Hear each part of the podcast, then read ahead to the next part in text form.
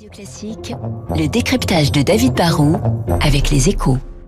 Mon cher David, bonjour. Je le disais il y a quelques instants, les résultats de Netflix viennent de tomber. Tout le monde, évidemment, et puis un peu sur le plan économique les performances de ce géant américain. Quels sont les chiffres? Bah, Les chiffres sont impressionnants. Hein. Netflix arrive à combiner deux choses, la taille et la croissance. En général, plus on devient gros dans le monde des affaires, plus on a du mal à croître. Eh bien, chez Netflix, ils sont très gros puisqu'ils comptent maintenant plus de 200 millions d'abonnés dans le monde, mais ils sont encore en forte croissance puisqu'ils ont recruté 36 millions de nouveaux clients en 2020, soit 1 million d'abonnés en plus tous les 10 jours ou environ un de plus chaque seconde. Netflix a été bien aidé par les confinements un peu partout dans le monde, c'est vrai, mais la performance reste remarquable. Jamais Netflix n'avait recruté autant d'abonnés en une année et ils ont doublé de taille en moins de trois ans.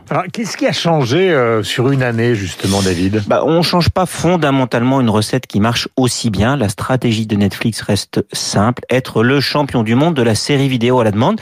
Ce qui a changé progressivement, c'est qu'avant, ils proposaient des séries produites au départ par d'autres. Hein. Ils recyclaient surtout et se différenciaient par la profusion de l'offre. Aujourd'hui, bah, ils ont mis l'accent sur la nouveauté permanente et sur les séries maison qui sont produites spécialement pour eux.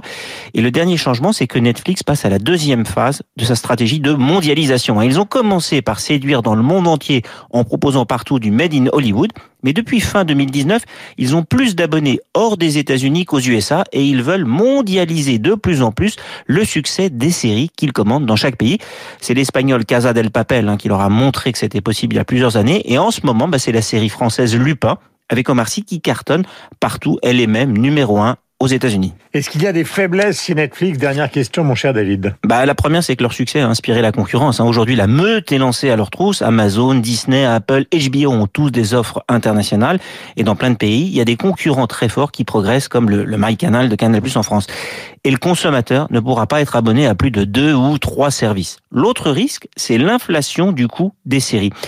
Il faut faire de mieux en mieux et les talents coûtent de plus en plus cher parce qu'il y a de la concurrence. Ça risque un jour d'obliger Netflix à continuer à augmenter encore ses prix comme ils le font régulièrement.